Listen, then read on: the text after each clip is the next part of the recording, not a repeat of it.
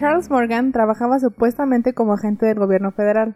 Tras temer por su vida, fue encontrado usando un chaleco antibalas con una herida de bala en la nuca.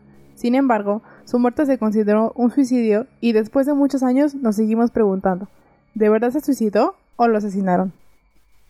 Hola a todos, bienvenidos a su podcast de terror favorito. Yo soy Salma y aquí me acompaña Vania.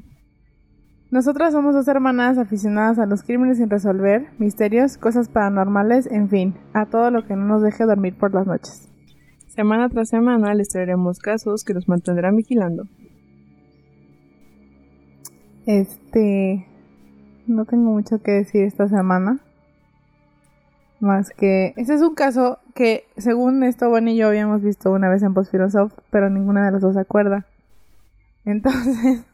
Se me hizo muy se me hizo muy interesante mientras estaba investigando casos para para traérselos esta semana.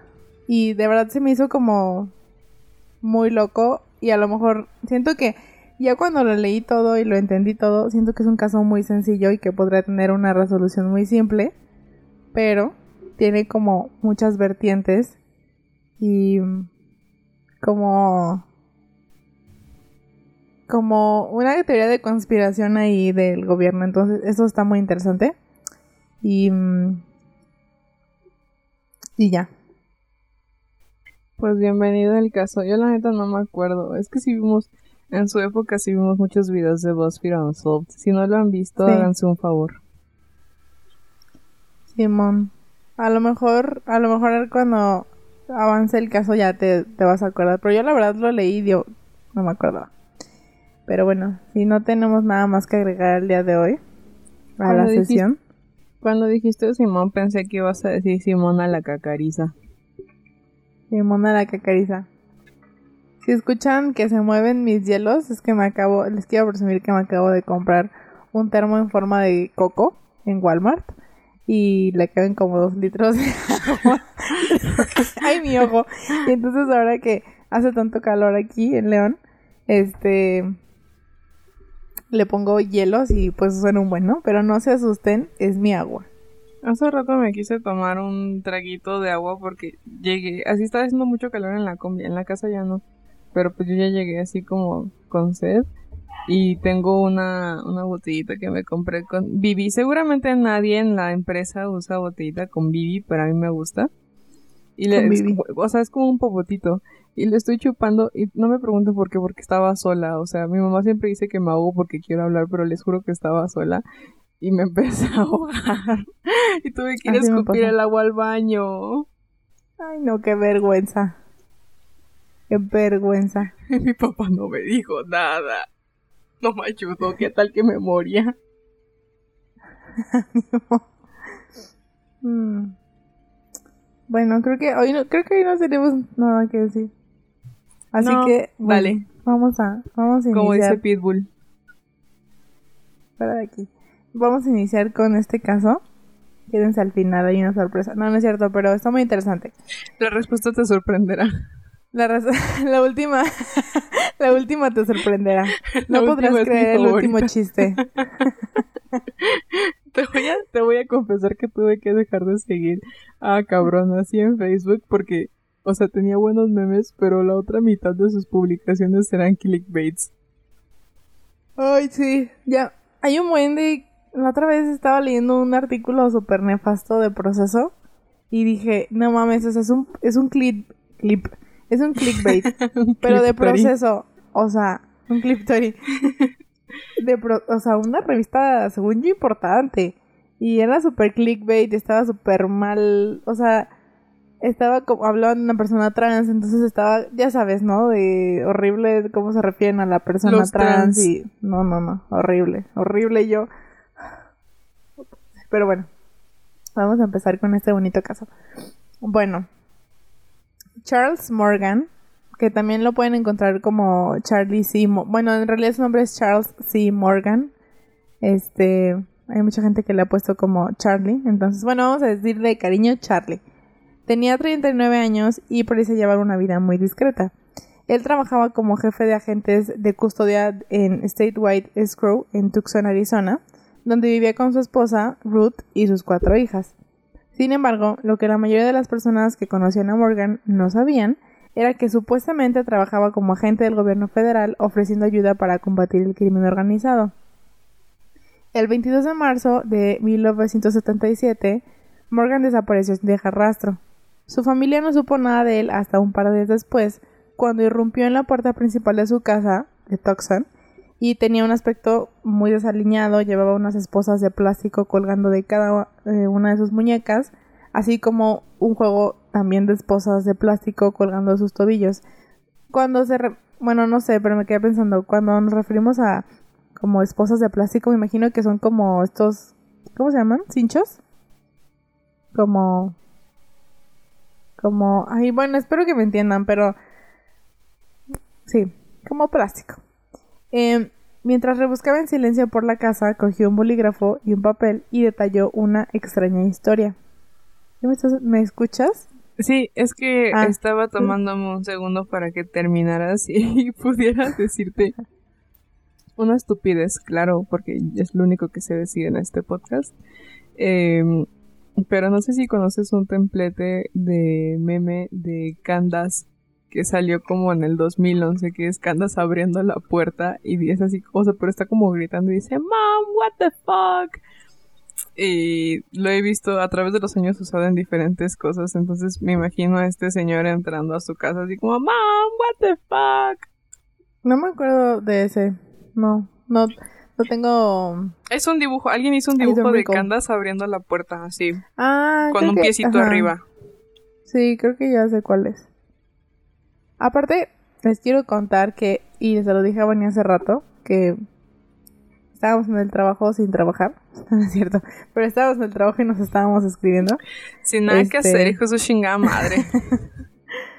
que descubrí, bueno, ya tiene un tiempo que descubrí que la página de em, Misterios sin Resolver, perdón, o sea que el programa de Misterios sin Resolver tiene una página de internet en donde están todos, todos, todos los casos que alguna vez, o la mayoría de los casos que alguna vez salieron en el programa y están como transcritos, o sea, me imagino que es como el mismo guion que usaron para el programa, pero lo pasaron aquí como en limpio y hay una página, entonces está padre porque este caso salió en Misterios sin resolver, no sé en qué año, no sé en qué capítulo, sería bueno buscarlo, pero está todo, o sea, muchas de las cosas que aquí puse están en el programa, este, entonces tuvieron la oportunidad de entrevistar a su esposa y la esposa dijo que desapareció. Aparte, súper raro, ¿no? Porque la esposa no fue como de, ah, mi esposo está desaparecido, voy a ir a la policía.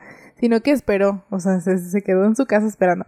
Y que en la madrugada fue cuando llegó, o como al, amanecer. Y llegó porque estaban los perros ladrando y así. Pero bueno, hace rato les cuento más de la señora. Quiero hacer un comentario que no tiene nada que ver y que nadie me preguntó, pero le enseñé a Paolo Dark y ahora que la estoy volviendo a ver, me di cuenta de lo ominosos que son los comentarios de los de muchos de los personajes, o sea, no sé, así como ¿te gusta la playa? Y el otro fulano es así como el mundo se va a acabar eventualmente y no hemos disfrutado los y es así como todos ustedes los alemanes así hablan. Yo. Hay muchas series así, ¿no? De como bien profundas. ¿O tú quieres que contesten de una forma y no contestan? Bueno, vamos a regresar. ¿Qué tal si, si nos va nuestra audiencia? Este. Bueno. Eh, desaparece, llega a su casa otra vez. Entonces dice, o sea, escriben porque. Ahí va. Escribió que no podía hablar porque lo habían secuestrado, torturado y luego le habían puesto una droga alucinógena en la garganta, lo que le impedía hablar. Al final le dijo a Ruth que había conseguido escapar a sus captores, a los que se refería como ellos, cerca del aeropuerto Sky Harbor de Phoenix. Ruth instó a Morgan en que acudiera a la policía, pero él se negó, diciendo que eso, cito, firmaría la sentencia de muerte de toda la familia. Cuando ella presionó a su marido para saber quién la amenazaba, bueno, los amenazaba, él le dijo que, cito, cuando Cuanto menos supiera, menos probabilidades habría de que alguien me hiciera daño a mí o a mis hijos. Durante la semana siguiente, Ruth cuidó a su marido hasta que se recuperó. Nunca, o sea, no pude encontrar como cómo se recupera. o sea, si se tragó la pastilla o si... No, nunca pude encontrar esa información. Probablemente se la tragó y lo tuvieron que hacer un churri... Un este taquito de cobijas para que sobreviviera su un Taquito. Tal vez. Eh, bueno, pero pues se recuperó, ¿no? Le fue mejor que los del MK Ultra. Exacto. Antes de que recuperara la voz, empezó a insinuarle a su esposa eh, que tenía una identidad secreta como agente del gobierno federal. Ruth dijo, cito, escribió, o sea que Charles, Charlie escribió, me quitaron mi identificación del tesoro. Era la primera vez que lo oía. Luego me dijo que llevaba uno o dos o, o es que perdón, mi, la Sasha estaba ladrando y me desconcentró que llevaba unos dos o tres años trabajando para ellos y eso fue todo. Después de este suceso, Morgan no dejó de estar nervioso. Se puso, o sea, él cargaba, se ponía todos los días un chaleco antibalas, se dejó la barba y se negó, oh, se negó a que sus hijas salieran solas. Y él mismo se encargó de que él fuera el único que las llevara y recogiera del colegio todos los días. Dijo a su familia que si algo le ocurría, dejaría una carta explicándolo todo. Morgan confesó a Ruth que estaba trabajando para el Departamento del Tesoro, como ya les he dicho. Hay que tener en cuenta que en esa época Arizona era el único estado que permitía la propiedad fiduciaria. A ver, les voy a dar un término bien raro. Eh, eh, Arizona era el único estado que permitía la propiedad fiduciaria ciega de bienes inmuebles. O sea, esta ley significaba que los individuos podían comprar propiedades sin ser rastreados. Es como esto del SAT, ¿no? Que a todo mundo le tenemos miedo al SAT, la neta. Este, que tú tienes que declarar tus, o sea, tus impuestos, tus compras, tus gastos. Porque esto es un ejemplo muy claro, como le pasó a la Beli, que le regalaron el manillo este de no sé cuántos millones de dólares. Tres y que no lo declaró. ¿Eh? Creo que tres millones. Ay, hablé muy fuerte. No, más, ¿no? Como de que, ay no, es un buen de dinero de que nunca, nunca en la vida lo vamos a ver los mortales. Bueno, pero sí, sí ubican que es un anillo carísimo de París y que bueno, este, nunca lo declaró ante el SAT. Nunca le dijo al SAT, oye, me llegó este anillo y tienes que pagar impuestos porque es pues no sé cómo funciona, no estudio economía, lo siento, pero lo que entiendo es que tienes que pagar impuestos como por cierto cierta cantidad de dinero extra, ¿no? Es como, eso sí lo sé, cuando compras una casa o compras un coche o lo que sea, hay un cierto límite de dinero que puedes pagar en efectivo por la ley del lavado de dinero. ¿Sí? Entonces, algo así. Entonces, en Arizona esta ley era que tú no tenías que declararle ante el SAT, no sé cómo se llama en Estados Unidos, pero ante ante el IRS. Ajá. O sea, sí, ante el SAT gringo que tenías ciertas propiedades o que tenías cierto dinero porque no era como ley, Los 70 eran años muy locos, entonces no pasaba eso. Y este, pues un agente fiduciario, fiduciario o sea, un agente fiscal, como Morgan, era la única persona que conocía la identidad del propietario en situaciones como esta. Y en el momento de su desaparición, Morgan realizaba trabajos de custodia para dos presuntos grupos del crimen organizado, la familia Ned Warren y la familia Joe Bonano. este apellido me dio risa de que lo leí. Oye, cuando dices custodia, ¿te refieres a que los vigila o que literalmente los les está echando la mano con la seguridad? No, como que era quien, como un auditor. Ah, Perdón, a mí me costó mucho trabajo entenderlo, esto porque como que lo traduje del inglés, ya saben, que Van y yo casi siempre buscamos artículos en inglés porque son casos que evidentemente no son de aquí. Entonces, como que es la traducción quedó así raro, pero sí era como un auditor de del Departamento del Tesoro. No sé cómo le dicen en, inglés. Pero bueno, ubiquen, sí, espero que me estén entendiendo. O sea, él era agente federal y hacía auditorías de dinero, ¿ok? Puto. Unos dos meses después, ah, y su familia no sabía esto. Su familia no sabía, su familia sabía que trabajaba como auditor, pero no sabía que era un, como un agente especial. Que hacía como ya auditorías así serias. Eh. Si yo te dijera que soy un agente especial, ¿me creerías? así si te lo dijera de la nada? Si llegara a la casa y te dijera que tengo una droga alucinógena en la garganta y que no puedo hablar. Tal vez. Tal vez te creería. Aparte qué miedo, ¿no? Este caso me recordó mucho. A lo mejor ya, ya ubica en este caso, pero es... Creo que es de los... Sí, de los casos más... Como frustrantes e impactantes que he visto. Que ese sí te debes acordar porque también lo vimos en Post Soft. Hay un documental en Netflix que se llama Genio del Mal, que es, no manches. Y es un vato que le ponen un, un collar con una bomba. Ah, los de Chicago, ¿no? No, no sé, Ah. no, no me acuerdo dónde era. Es que fuera de No, una no, pizzería, pero creo que fue en. Chicago. Ese es. Pero estaba muy complicado el caso como para explicarlo aquí, pero bueno, vean el documental de Genio del Mal. El chiste es que al chavo le ponen un collar con una bomba y lo meten a robar un banco y luego él llama a la policía. Dice así de que, oigan, tengo un collar con una bomba, ¿qué onda? Y lo quieren ayudar y pues ya el chavo mm, no lo pueden ayudar, se muere.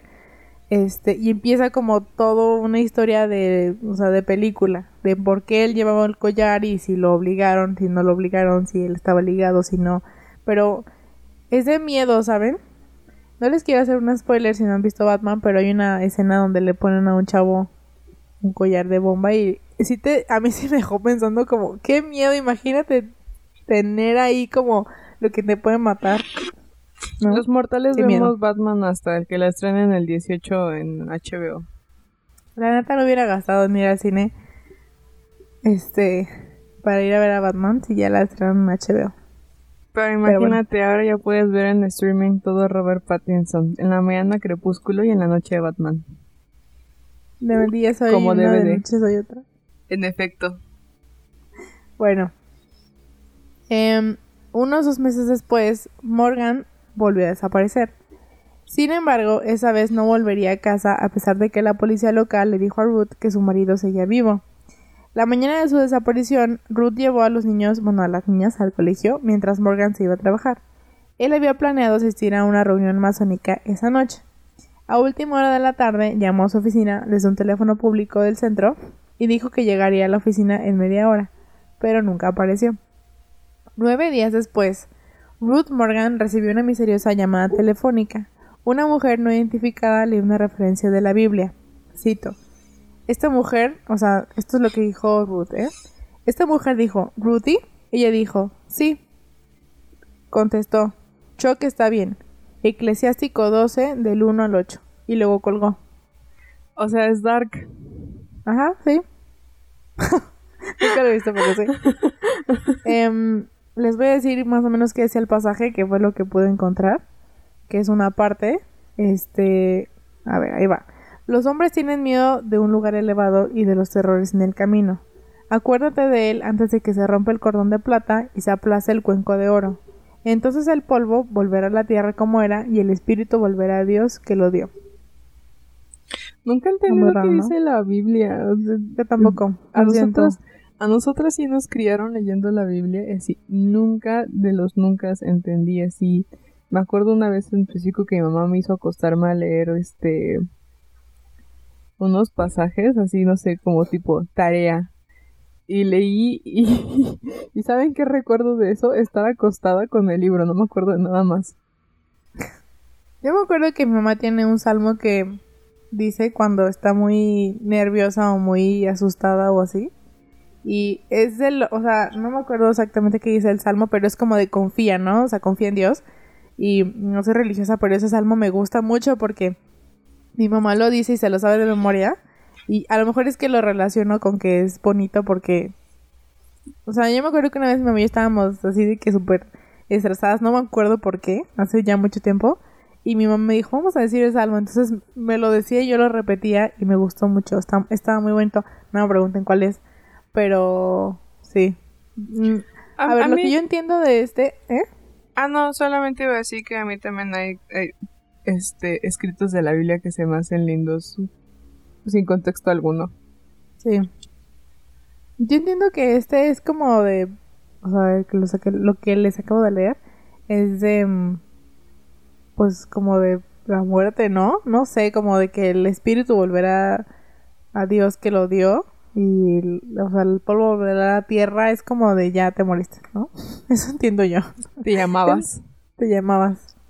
Bueno, el 18 de junio de 1977, dos días después de esta misteriosa llamada, el cuerpo de Morgan fue descubierto junto a su coche en un camino de tierra en Cels, a unas 40 millas al oeste de su casa, o sea, bastante lejos. Tenía una herida de bala en la, en la parte posterior de la cabeza. La bala le atravesó por completo y se alojó entre los dientes. Morgan llevaba un chaleco antibalas, como ya lo había estado haciendo desde hacía dos meses, y estaba armado con un cuchillo y su funda. Le habían disparado con su propio Magnum calibre 35, que se encontró cerca, completamente limpia de huellas dactilares, y en el interior de su coche, los investigadores del sheriff del condado de Pima, o Pima, no sé cómo se diga, encontraron municiones, así como otras armas y varios juegos de esposas. Y lo más extraño, se descubrió uno de sus propios dientes envuelto en un pañuelo en su coche, o sea, como si se lo hubieran arrancado, así como un par de gafas de sol que no le pertenecían. Los investigadores descubrieron que su coche había sido modificado para que pudiera abrirse desde la salpicadera, y en su ropa interior los investigadores encontraron un mapa y las indicaciones para llegar al lugar del asesinato, así como un billete de dos dólares. En el billete de dos dólares tenía escrito siete nombres en español, escritos en el adverso, así como una cita bíblica, que era Eclesiastes, versículo 12. ¿Sí se dice versículo 12? Bueno. Versículo, sí. Versículo 12 del 1 al 8. O sea, la misma cita que le habían dicho a Ruth por teléfono la tenía escrita en el billete. Este, a ver si Vania nos ayuda. Yo siempre diciendo, a ver si Vania. Pero hay fotos del billete y sí, nos está muy raro. Siento que hay como detallitos del caso que digo como... Mm". Pero bueno. A pesar de las inusuales pruebas, muchos en el departamento del sheriff creían que la muerte de Chuck era un suicidio y afirmaban que se había disparado en la nuca. A ver, o sea, ¿cómo le...? O sea, no hay manera. como la bala mágica. Sí, no hay manera, no... No...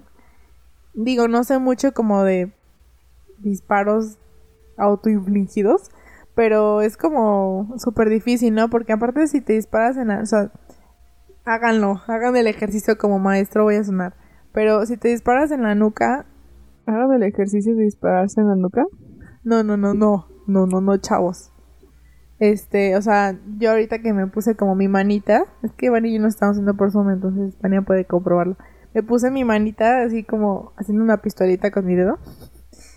O sea, es imposible como tenerla completamente recta, sino que entraría, o sea, la bala entraría como en diagonal. En diagonal. Y dicen que, que la bala se alojó entre sus dientes, lo que quiere decir que la apuntaron directamente en la nuca y es imposible que tú como a menos de que lo hagas al revés, pero no sé, no tiene sentido. A ver, yo que no tengo conocimiento y estos policías que sí tenían, se atrevieron a decir eso. Alma. policías en los años 70. No, niños. Eh, bueno, ahora viene lo más interesante. Bueno, sí, viene lo más interesante. La misteriosa mujer que llamó a Ruth se dio a conocer a la policía eh, y les dijo que había conocido a Morgan y que la había visto después de su, desaparición, pero antes de su muerte. Ya ven que él desapareció como nueve días. Lo vio entre esos días, ¿no? Que antes de que lo mataran. Según la mujer, Morgan le mostró un maletín lleno de dinero que, según dijo, estaba utilizando para comprar a un sicario que había sido contratado para matarlo. Morgan le había dicho que había un contrato de 90 mil dólares por su vida, comentaba a razón de 5 mil dólares al día. O sea, mucho dinero. La policía pudo comprobar. E-, en, esencia era John Wick. Ajá. nunca he visto John Wick, pero.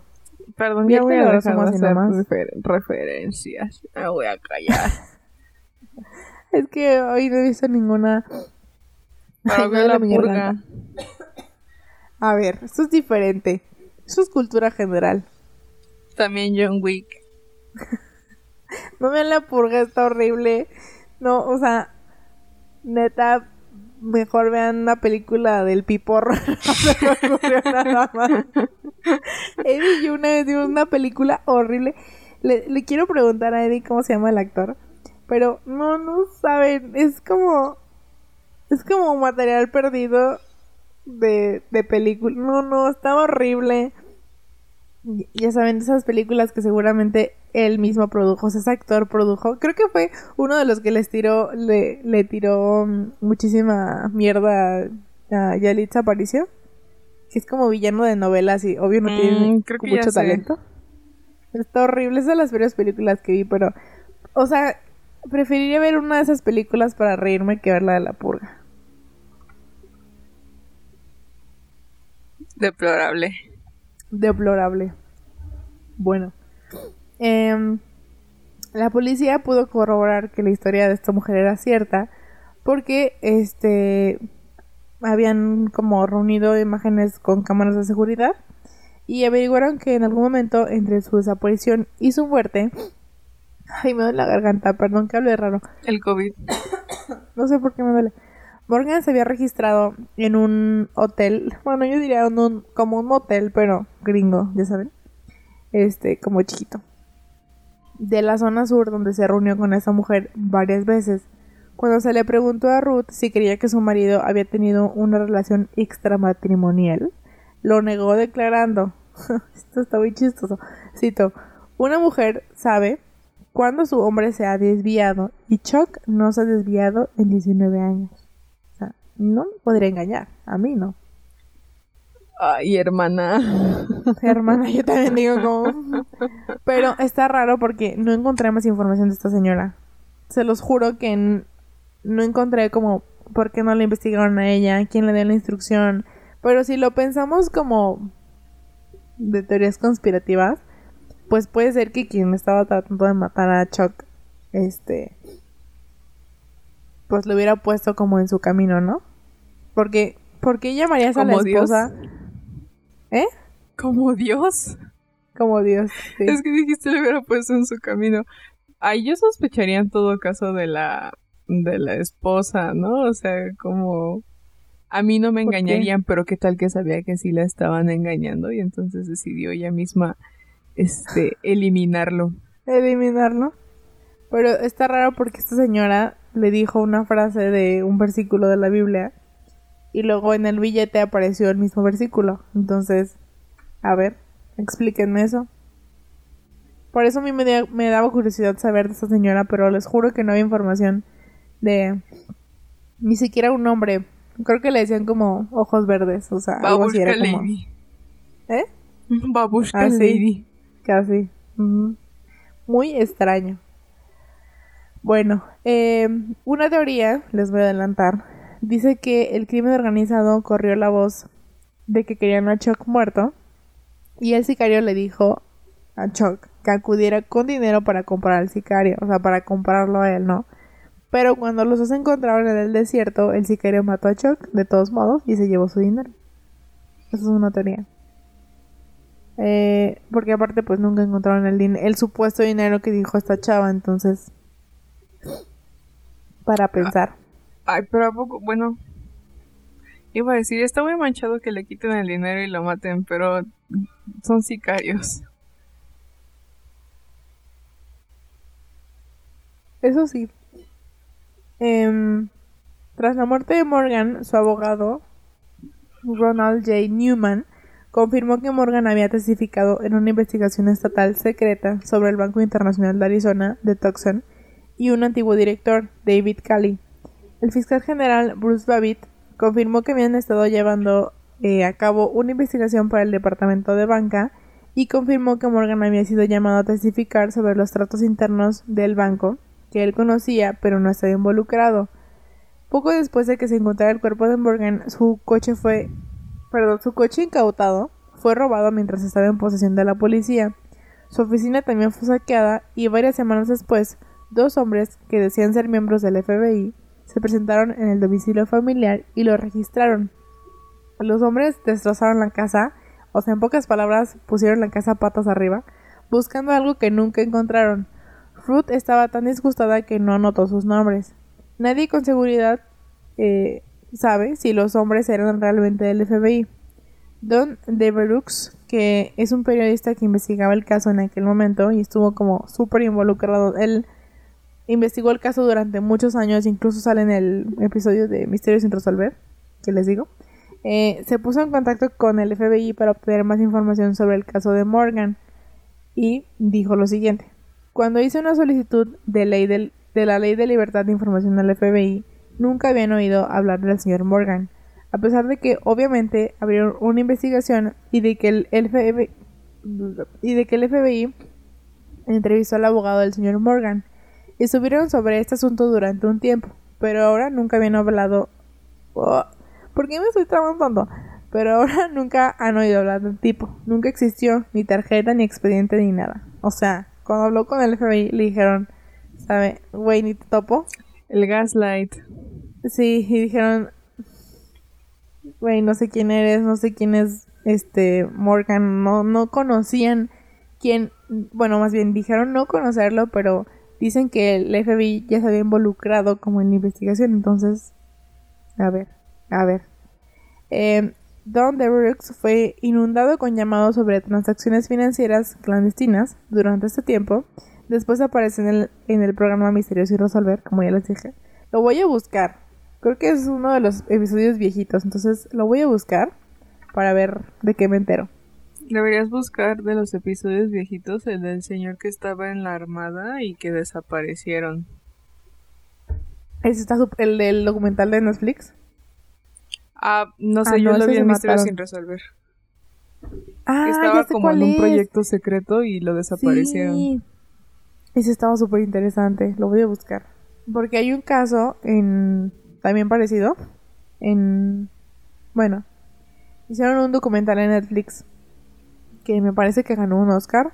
Se llama Woodworm, o sea, como wood de madera y worm de gusano. Bueno, worm, como dice en que se dice. Worm. Este, worm. Bueno, eso, búsquenlo. Es como del 2015. Es uno de los mejores documentales que he visto porque sale el hijo del señor.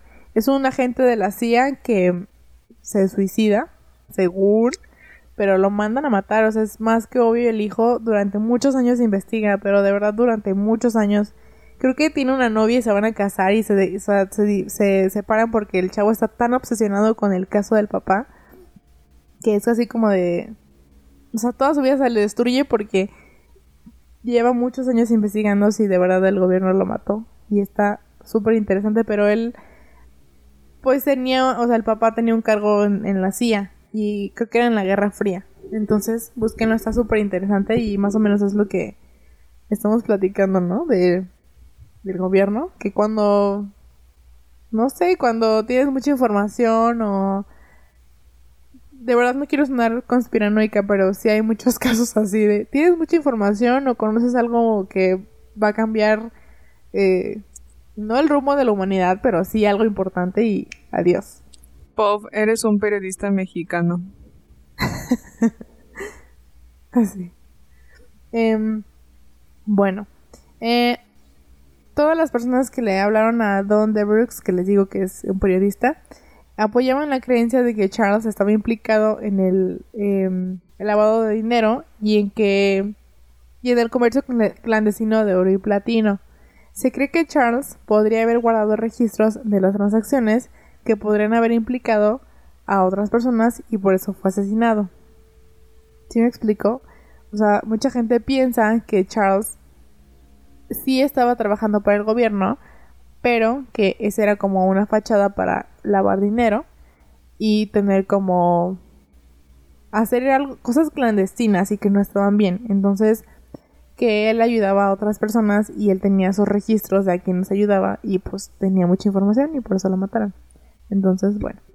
Eh, tres meses después de la emisión del programa, Duke Johnson, no sé quién es Duke Johnson, pero él fue asesinado en su coche. Este señor trabajaba en la oficina de enfrente de Don Brooks y conocía un coche similar Duke recibió un disparo en la cabeza desde el lado izquierdo y lo raro es que él era diestro y no tenía residuos de pólvora en sus manos y el arma nunca se fue, perdón, nunca ha sido encontrada. Extrañamente, su muerte nunca ha sido clasificada como un homicidio, aunque su familia cree que es el caso. Si me preguntan a mí, querían matar a Don de Brooks, pero no se dieron cuenta y mataron a Duke Johnson y salió mal, ¿no? También puede que haya sido una coincidencia, pero pues no lo sé. Ahí se los dejo. Este, este dato se me hizo muy interesante. Eh, y el siguiente también tiene que ver. Un año después del asesinato de Duke, un periodista de investigación, Danny Casolaro, espero que se diga bien, se puso en contacto con Dan de Brooks para compartir las pruebas que tenía sobre las transacciones ilegales de oro de Charles. Pero antes de que pudieran reunirse, fue encontrado muerto en la bañera de un hotel con las muñecas cortadas. La muerte fue considerada un suicidio, pero su familia cree que fue asesinado. Se dice que Danny eh, estuvo cerca de resolver el caso que implicaría, bueno, que podría implicar a la mafia, a Charles y a funcionarios del gobierno. Llamaba a su organización El Pulpo y los registros de su investigación nunca se han encontrado. Durante la investigación se descubrieron eh, pruebas que sugerían que no estaba solo en el momento de su muerte, porque tenía moretones y le faltaban uñas, y también se limpió la escena del crimen destruyendo posibles pruebas. Entonces, dos personas cercanas al caso, o que trataron de hacer, bueno, más bien, una de ellas, pues, ni la debía ni la temía, ¿sí se dice así? Sí. Porque, pues, lo confundieron, ¿no? Si me preguntan a mí, yo creo que sí querían como matar a Don de Brooks, pero, pues, no pudieron. Y este señor, que también era un periodista, pues, estaba cercano a la investigación y aparte tenía este, según él, pruebas importantes que iban a implicar a Charles y a otras personas en un negocio de, de lavado de dinero. Y pues, insisto, la escena del crimen señala que él no estaba solo cuando falleció. Y aparte que, este, pues lo habían golpeado y lo habían torturado, ¿no? Entonces, yo nada más estoy pasándoles la información. ¿Tienes algún comentario? Ay, desde hace rato quiero decir un chiste y no me puedo acordar de las palabras que quiero usar. Pero ahorita que dijiste. Ah, ahorita que dijiste. Yo solo les estoy pasando la información. Sonaste como ese meme de. Em, el señor de la hora. El actor de la hora pico que falleció. Que tiene una foto que dice como. investiguenlo. Eh, Ajá. Así estoy yo. Ay, no me acuerdo cómo se llama ese actor. Y no me acuerdo del meme además. Para pensar. Eh... Ay, perdonen ustedes. Ya, ya, ya, mm. de sueño. Ya estoy ah, Bueno, yo digo que dejamos el episodio sin terminar. Sí, ya. Adiós. Adiós, chavos. Este...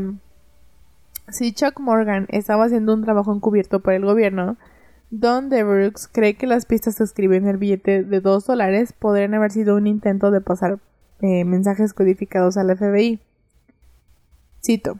Creo que el billete de 2 dólares proporciona la base para algún tipo de código. Sin embargo, lo que parecía faltar era el documento que el billete de 2 dólares desbloquearía. Si estaba proporcionando discretamente ayuda para el gobierno de Estados Unidos y vigilando las actividades de una o más familias importantes del crimen organizado, entonces no era un villano, era un buen tipo y tenemos que saberlo.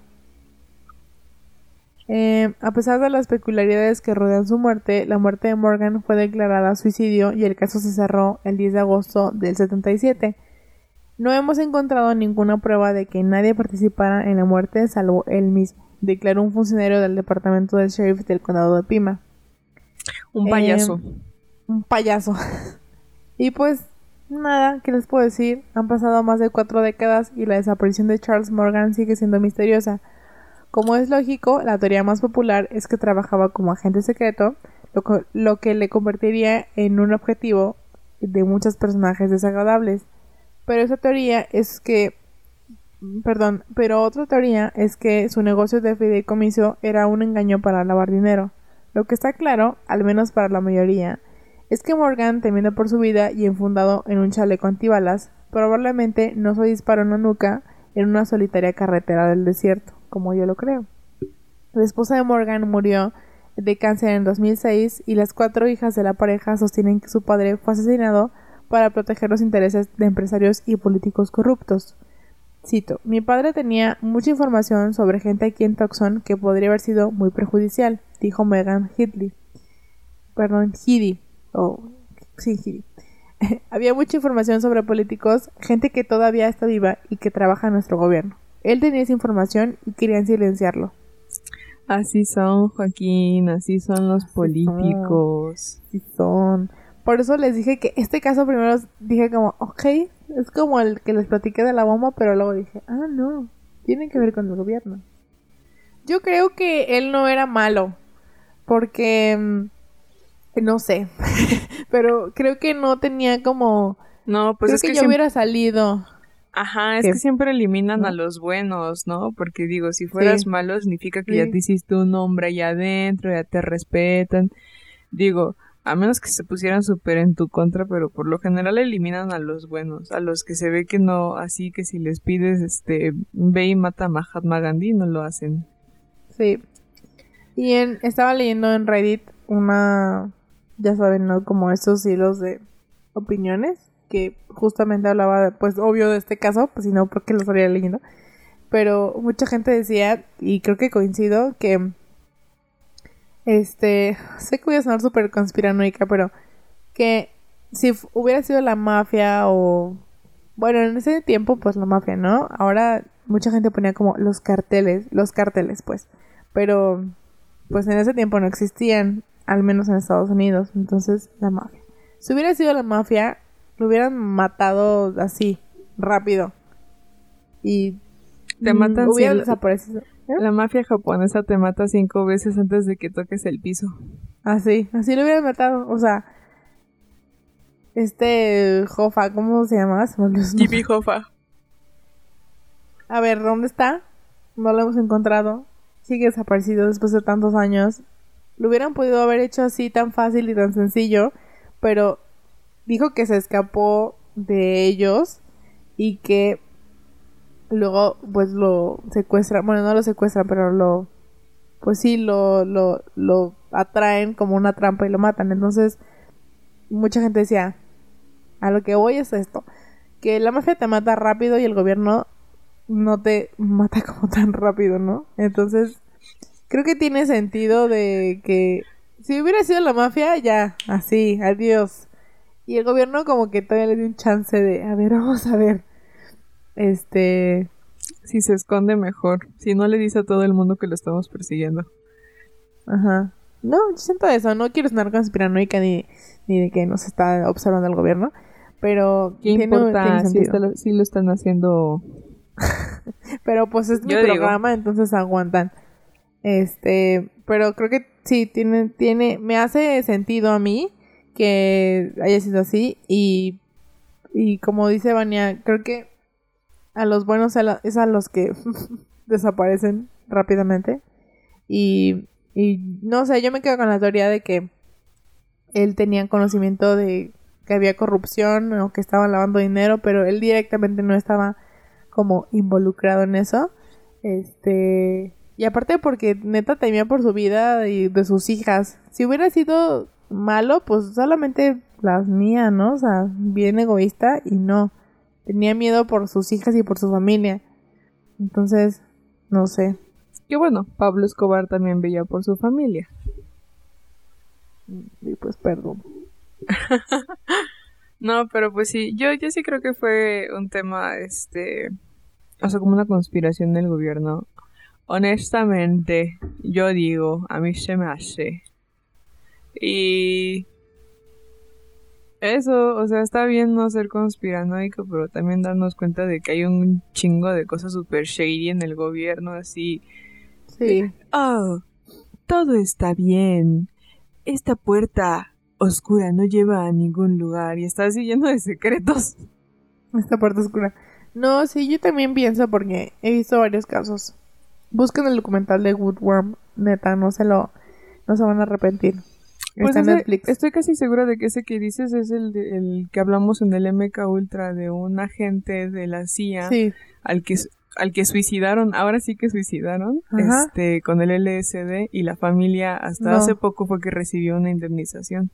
O sea, lo aventaron de un balcón, Ajá, pero, Pero no los... pero lo Pero no es del SL... Es que era del, es que en el MK Ultra cuando estaban investigando el LSD y que a todo el mundo lo empezaron a drogar, dicen que a este también lo drogaron y si no lo drogaron estaba este, era parte de la investigación, pero lo aventaron de un balcón y lo hicieron parecer como que el tipo se había caído y hasta Sí, como hotel. 2017, 2019 fue que la familia recibió una indemnización y una disculpa pública porque tuvieron que admitir que sí habían hecho algo ahí raro. Yo no me acuerdo del LSD, pero de lo que sí me acuerdo es que él tenía una pareja que estuvo con él durante muchos años, o sea, una pareja, digamos, de, de ahí, de la CIA, ¿no? Y fue quien se encargó, o sea, dicen que él, a él le dieron la instrucción de mátalo, elimínalo. Es que Entonces, Ah, una- un compañero, ya te- es que ajá, un compañero. es que Paolo y yo habíamos estado hablando de, de cómo la CIA se involucra hasta en las relaciones y precisamente dicen que al doctor Greenberg cuando lo desaparecieron la mujer con la que estaba casado era agente de la CIA, o sea, era alguien porque investigaron como sus am, records de la escuela y había estado estudiando en Estados Unidos la universidad, pero estuvo inscrita pero no había una prueba de que hubiera tomado alguna clase, o sea, solamente estaba inscrita y ya San se acabó, pero se graduó de la universidad y cosas así. Entonces, pues hablan un poco de este programa que tiene la CIA para infiltrar, ¿no? Y, por ejemplo, Paolo se la sabe mejor, pero intentaron hacer lo mismo con la secretaria de Trotsky. ¿Ya ves cuando estaban intentando matar a Trotsky aquí en México? Ajá. lo que hicieron es que la CIA le puso un novio a la secretaria, así le presentaron un muchacho muy bonito, se volvieron novios y fue que ella le empezó a dar como espacio para que él empezara a entrar al círculo de Trotsky. Eventualmente pues lo mataron los artistas, pero eso, a, a la CIA hace eso, Iris no, un calici que Sí, sí te creo. entrenan a alguien para que sea tu pareja así de años y... ¿Y cómo lo hace este Mo? Y. Quizás. Sí. Así es en... Bueno, no me acuerdo, la verdad es que lo vi hace como unos tres años, pero sería bueno verlo otra vez. Y, y sí, el, el compañero que está justo esa noche, ¿no? O sea, se quedan juntos y a lo mejor lo ayudaron entre otras personas, pero pues deplorable, muy triste. Aparte, o sea, les digo, el, el señor, su hijo, que sale del documental, este, pues se le destruye toda la vida porque él no es que mm, los hayan dejado en la calle ni nada, pero él siempre sospechó, ¿no? De que mi papá no, o sea, ¿por qué se suicidó si vivíamos felices, si éramos felices, si éramos una familia? Y va a la universidad y hace toda su vida, pero nunca deja de investigar y de buscar respuestas. Y está bien viejito el señor. Bueno, no tan viejito, pero ya está grande el señor y sigue ahí buscando y diciendo como... Y sí, creo que, sí, creo que ese es el que dices, que al final ya hace tantas cosas que le tienen que dar una eh, disculpa pública y pues, en- pues indemnizarlos con lo que puedan, ¿no? Pero pues Pues la neta ya no merecía la disculpa pública, porque para que los payasos del gobierno se atrevan a admitir Payasos. que hicieron algo así, somos el podcast de Kit Carlomagno. y si les parece, no es cierto, quiérannos. Pues miren, yo ya dije mi conclusión. Este, yo creo que él no era, no era malo y, y creo que nunca vamos a poder enterarnos exactamente qué pasó porque ni siquiera es como que yo les pueda decir, ay, este Juanito Pérez fue arrestado y lo, no, no hay nada ni un sospechoso ni nada.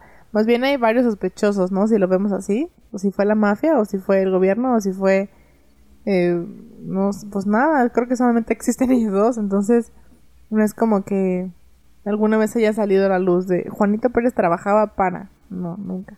Obvio Entonces, que nunca va a salir.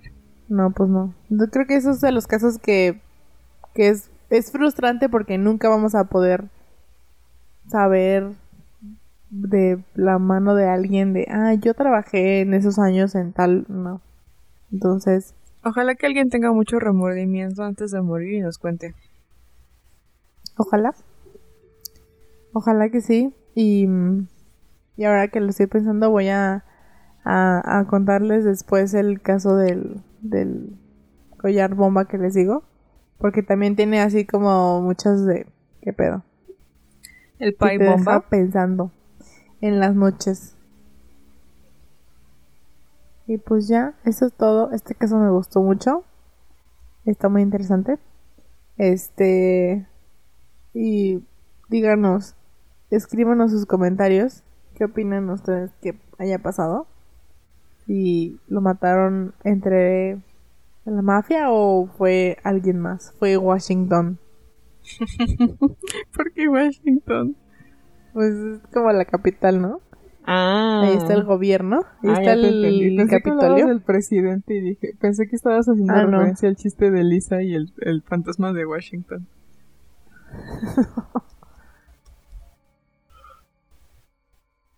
Déjenos sus comentarios y sus sugerencias para los siguientes episodios. Se aceptan sugerencias y comentarios. Este. Y. Y ya, no tengo nada más que decir. Yo tampoco. Bueno, recuerden que no solamente, digo, seguro nos están escuchando en Spotify. Y si nos están escuchando en Spotify, se van a Anchor y a YouTube y ahí también estamos. Y si nos escuchan en Anchor, se van a Spotify y a YouTube y ahí también estamos. Y si nos escuchan en YouTube, se van a Spotify y a Anchor. Y si, ahí, ah, ya no me salió el chiste. La cosa es que Ay, estamos en todos lados, así googlean observadoras de medianoche y ahí estamos, casi como si nos pagaran Google Ads. Este. También tenemos Instagram, somos arroba observa podcast. A veces subimos memes, a veces nos olvida que tenemos Instagram, pero existe y pueden interactuar con nosotras y con mucho gusto les contestamos con todo, todo nuestro amor, todo, lo- todo, como decía Daniel Bisoño, todo, todo lo que me sobra. Este. Ajá. Ajá, entonces, eso, saben que nos pueden encontrar en como mil redes sociales y que en todas les vamos a contestar. Bueno, en YouTube se nos olvida contestar, la neta. Pero ahí estamos, para lo que se necesite. ¿O qué? Para lo que se ofrezca. Para lo que se ofrezca. Y pues nada, ahora sí ya no les puedo decir que se vacunen porque creo que ya acabaron los boosters. Si ya no se pusieron la tercera dosis, prepárense para morir. Ah, ¿verdad? Ya tengo sueño, ya nada más estoy inventando. Prepárese para, prepárese para el impacto. Ay, ojalá me pudiera acordar de cómo es ese chiste que dicen en la película de Madagascar, la de cuando van a África, cuando se va a estrellar el avión. Pero bueno, encomiéndense Ah, a su bueno. dios de, de preferencia. Sí, algo así dice. Este, y pues nada, independientemente de si se Prepárense para morir, ya me acordé, perdón. Dice, abróchense sus cinturones y prepárense para morir. Así dicen los pingüinos. Pero es que en, en- en inglés además dice encomiéndense a su dios de preferencia, una cosa así. Sí. Pues nada, este, si ya se encomendaron con su dios de preferencia, ya están vacunados, de todas formas no olviden lavarse sus manitas, usar su cubrebocas y permanezcan observando.